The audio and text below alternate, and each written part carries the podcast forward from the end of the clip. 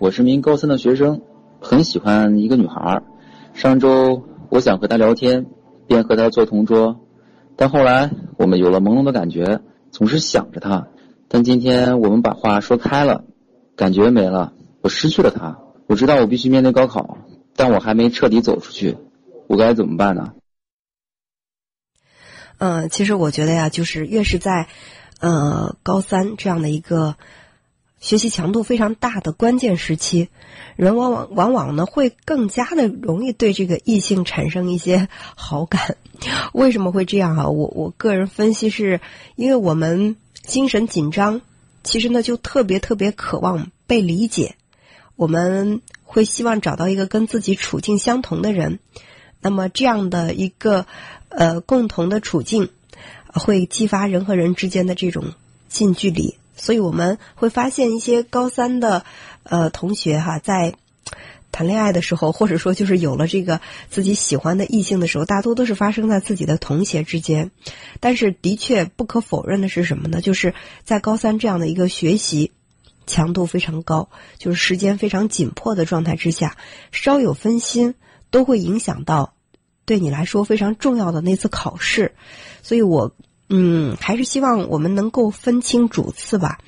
呃，在以前的节目当中，我们曾经谈过延迟满足。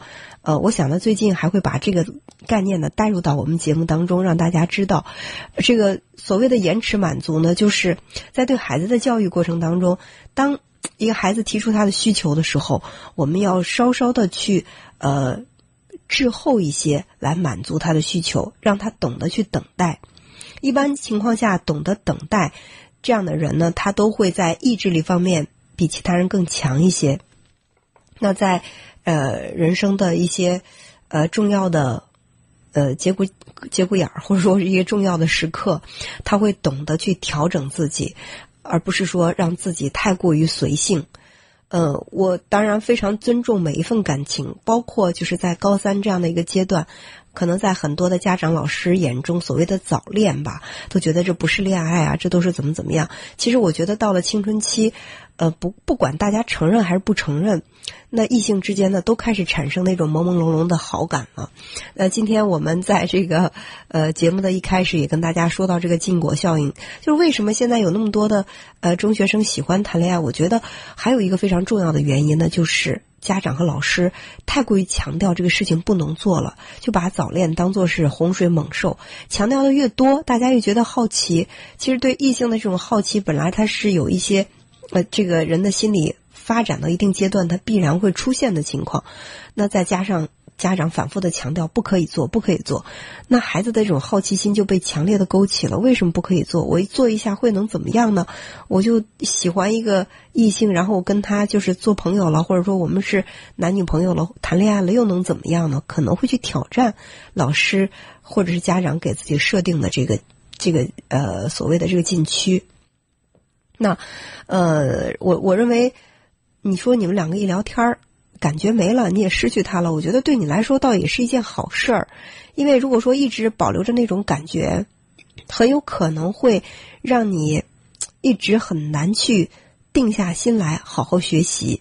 人和人之间一半是感觉，一半是实实在在的接触，而这个感觉呢，还经常容易就是欺骗人。就是你对一个人的感觉，因为你不了解嘛，你会出于想象，觉得他应该是一个什么样的人，应该是一个什么样的人，所以你把很多对于异性的美好的想象都加注在他身上。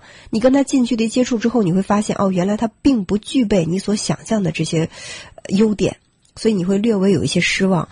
我认为，在你现在的这个时刻。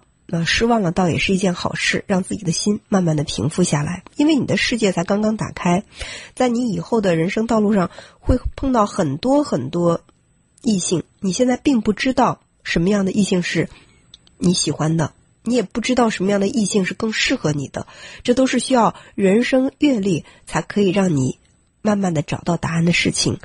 你要告诉自己，你还要会认识很多人，或者说你还会接触到。几段感情之后，才能够让自己的情感成熟和稳定。错过了就错过了，把它当做一段美好的记忆留在心里，然后收收心，好好的去学习。对于一个男性来讲，嗯，他最有强大的魅力的点就在于他的能力，学习的能力。我们会发现那些学习特别棒的男生会被大家崇拜，学霸啊什么的这样的会被女孩关注。那在这个工作之后呢，事业上做的特别突出的、特别成功的、有成就的人也会被异性格外的关注。所以我们也说，事业是男性最好的化妆品。呃，所以我还是希望你现在能够累积资本，让自己呢以后有更多的这个能力去为自己争取到属于自己的这个魅力。